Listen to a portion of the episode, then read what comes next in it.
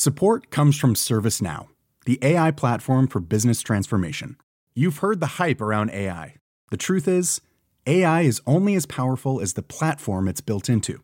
ServiceNow is the platform that puts AI to work for people across your business, removing friction and frustration for your employees, supercharging productivity for your developers, providing intelligent tools for your service agents to make customers happier all built into a single platform you can use right now.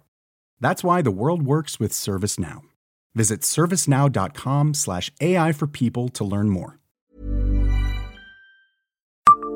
Savez-vous quelle commune de Meurthe-et-Moselle a abrité une piscine tournesol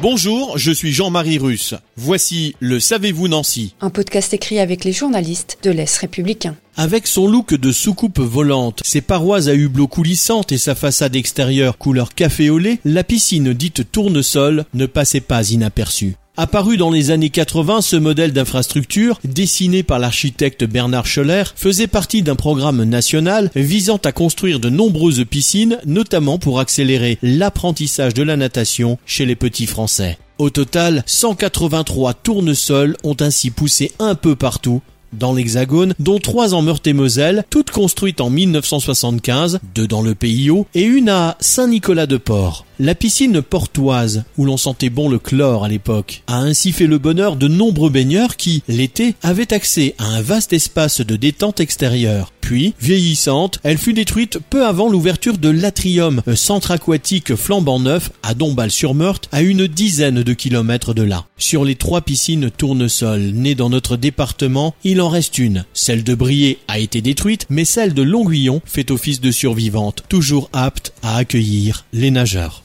Abonnez-vous à ce podcast sur toutes les plateformes et écoutez Le Savez-vous sur Deezer, Spotify et sur notre site internet. Laissez-nous des étoiles et des commentaires. Planning for your next trip? Elevate your travel style with Quince. Quince has all the jet setting essentials you'll want for your next getaway, like European linen, premium luggage options, buttery soft Italian leather bags, and so much more. And is all priced at 50 to 80% less than similar brands. Plus, Quince only works with factories that use safe and ethical manufacturing practices.